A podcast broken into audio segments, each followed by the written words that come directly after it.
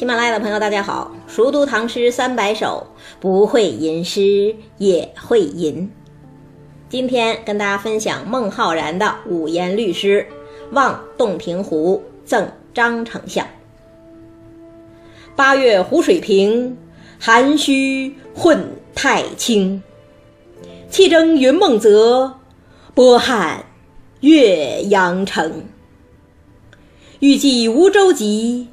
端居耻圣明，坐观垂钓者，徒有羡鱼情。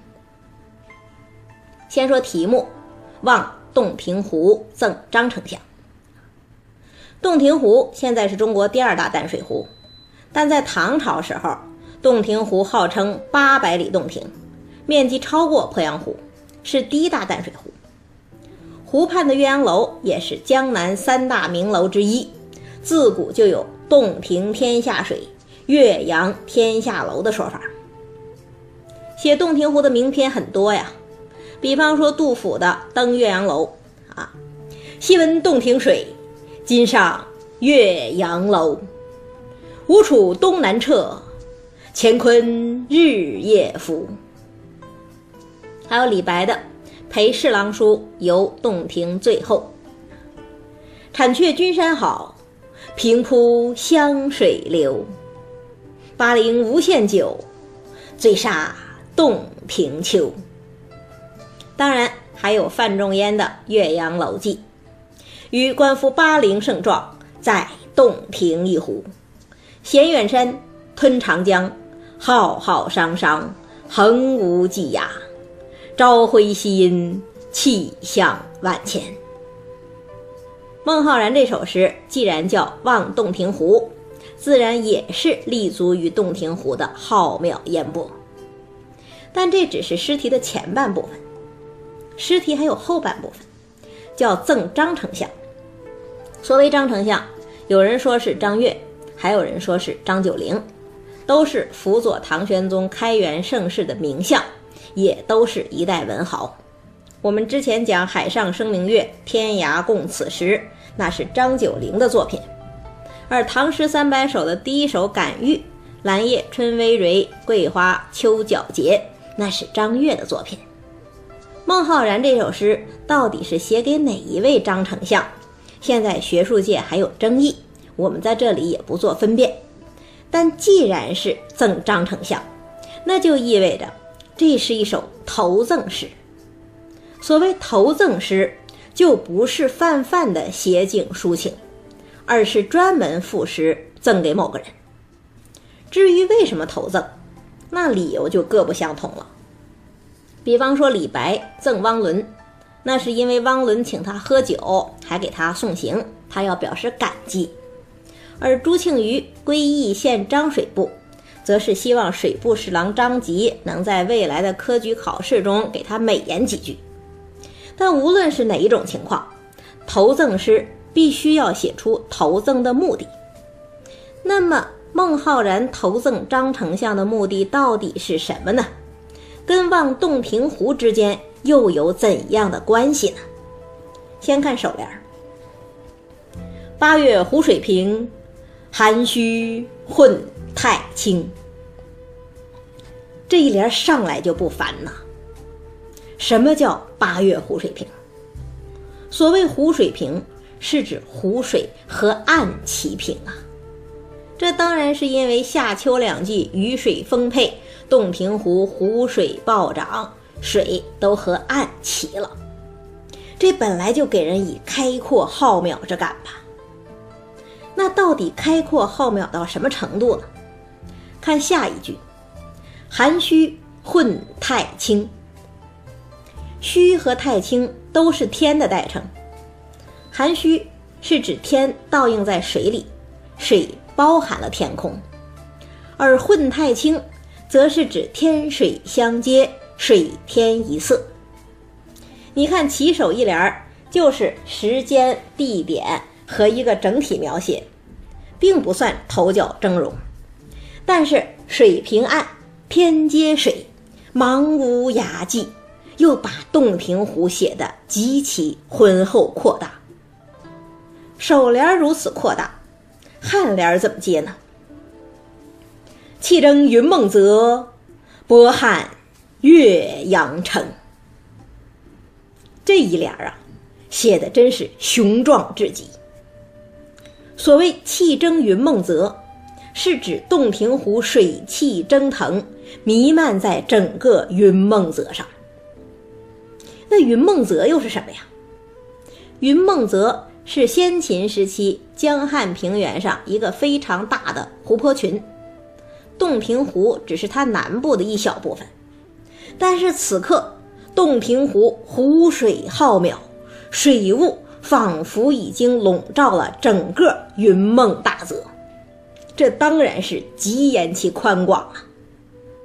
那下一句“波撼岳阳城”呢，则是说长风吹过，洞庭湖波涛汹涌，仿佛连它东北边的岳阳城也为之撼动，这又是极言其声势。这一联儿。不仅气魄雄伟，而且动感十足啊！气蒸云梦泽是水汽蒸腾嘛，是垂直的动；而波撼岳阳城呢，则是波翻浪涌，是水平的动。云梦泽何其广大，却被它笼罩；岳阳城何其坚固，却被它撼动。这是多么伟大的力量啊！我们之前讲孟浩然，总说它清淡飘逸，比方说“和风送香气，竹露滴清香”，真是清幽入骨啊。而“绿树村边合，青山郭外斜”呢，又是那么恬淡自然。可是，如果你以为那就是孟浩然的全部，那就错了。这一句“气蒸云梦泽，波撼”。岳阳城写的气势磅礴，自古至今恐怕只有杜甫的“吴楚东南坼，乾坤日月浮”可以与之媲美。但是要论起音节响亮，个人认为还是孟浩然更胜一筹。首联起，颔联成，已经把洞庭湖写得气象万千。诗题之中的前半部分“望洞庭湖”已经写足了。那颈联呢？颈联该转了，转到哪儿啊？转到诗题的后半部分“赠张丞相”了。怎么转呢？欲济无舟楫，端居耻圣明。这就是从写景转到抒情了。抒什么情呢？先看前一句，“欲济无舟楫”，是说洞庭湖这么辽阔，我想要渡过去，却没有船和桨。这真的只是在说洞庭湖吗？当然不是，这是在借题发挥呀。表面上看是说要渡过洞庭湖，走到对岸，实际是说我想要摆脱现在这种在野之身。走向政治舞台，可是呢，就像我渡水没有船和桨一样，我想做官也没有人接引，没有人帮忙啊。那如果换一种考虑，我选择不渡过洞庭湖，就闲居此岸，或者按他的隐身意思，如果我就保持目前这种隐士身份，不出去做官呢？那又会遇到另外一个问题，端居耻圣名。我又为自己辜负了这个盛名时代而感到羞耻。那为什么盛名时代端居就是羞耻的呢？因为孔子说过：“天下有道则现，无道则隐。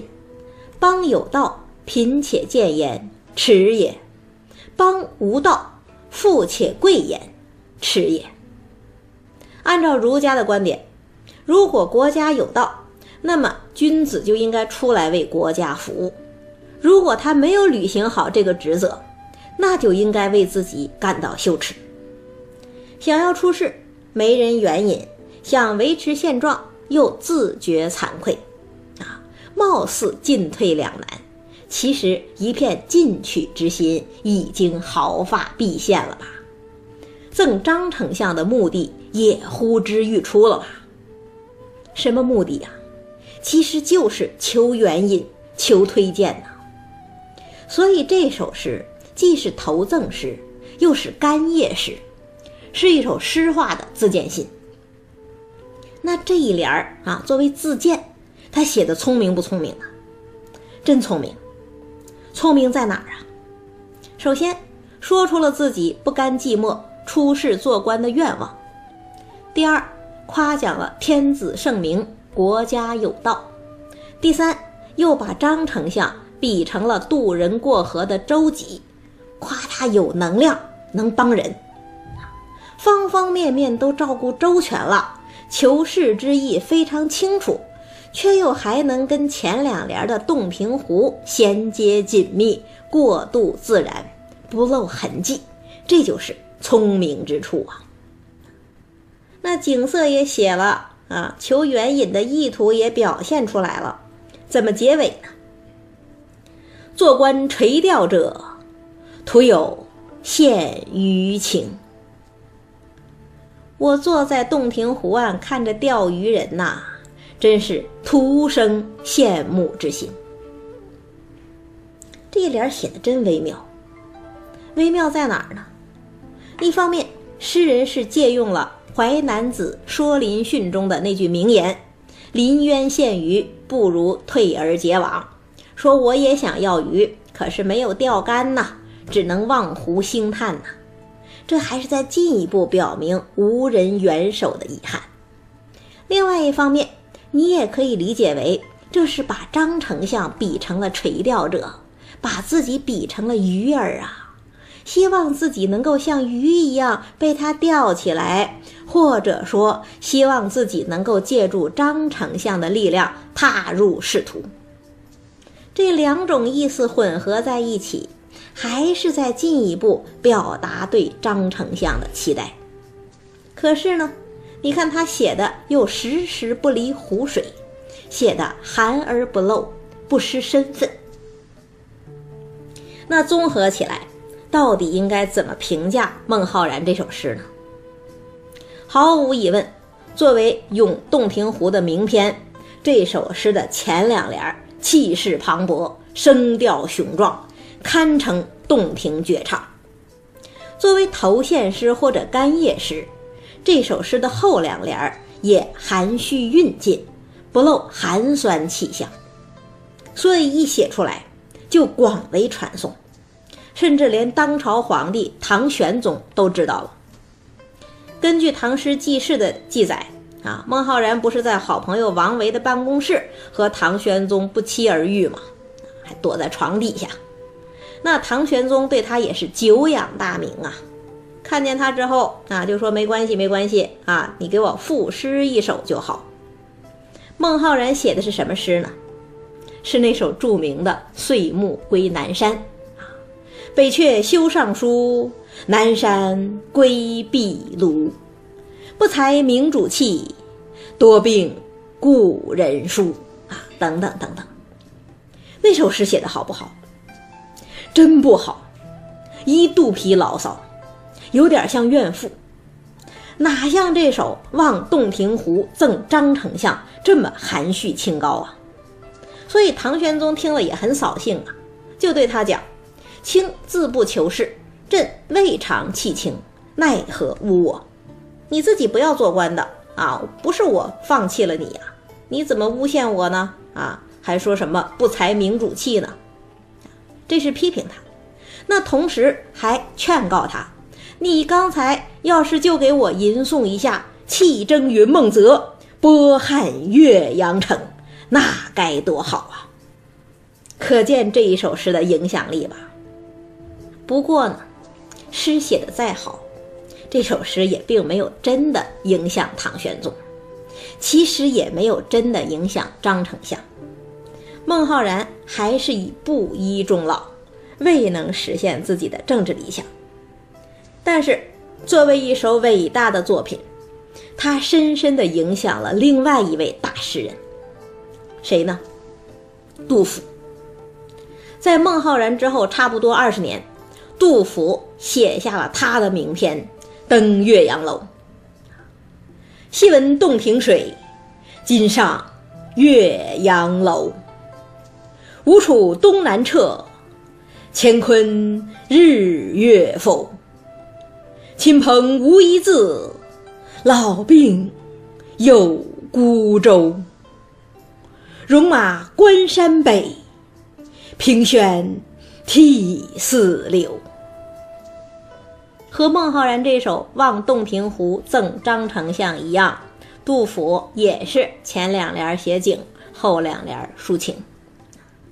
很多评论家就讲啊，从整体看，孟浩然这首诗的前两联和后两联其实不完全相称，前面壮，后面弱。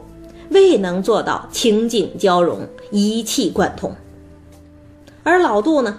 你单看前两联，和孟浩然一样阔大雄壮，功力相当。那后两联呢？颈联写身世之悲，尾联写家国之痛，写的深沉感慨，跟洞庭湖的波涛一样奔涌澎湃，浑然一体。说两相对照。杜甫就把孟浩然给比了下去，是不是这样呢？在一定程度上是这样的，但是我想补充说两点：第一，孟诗在前，杜诗在后，前人之功不可没；第二，孟诗本来以韵见长，而这首《望洞庭湖赠张丞相》却能写出壮气，出人意料。才格外动人心魄。再读一遍：八月湖水平，涵虚混太清。气蒸云梦泽，波撼岳阳城。欲济无舟楫，端居耻圣明。坐观垂钓者，徒有。羡鱼情，马上就是七夕了，天上织女会牛郎，那人间又是如何呢？下一期英英节气，跟大家分享杜牧的七夕。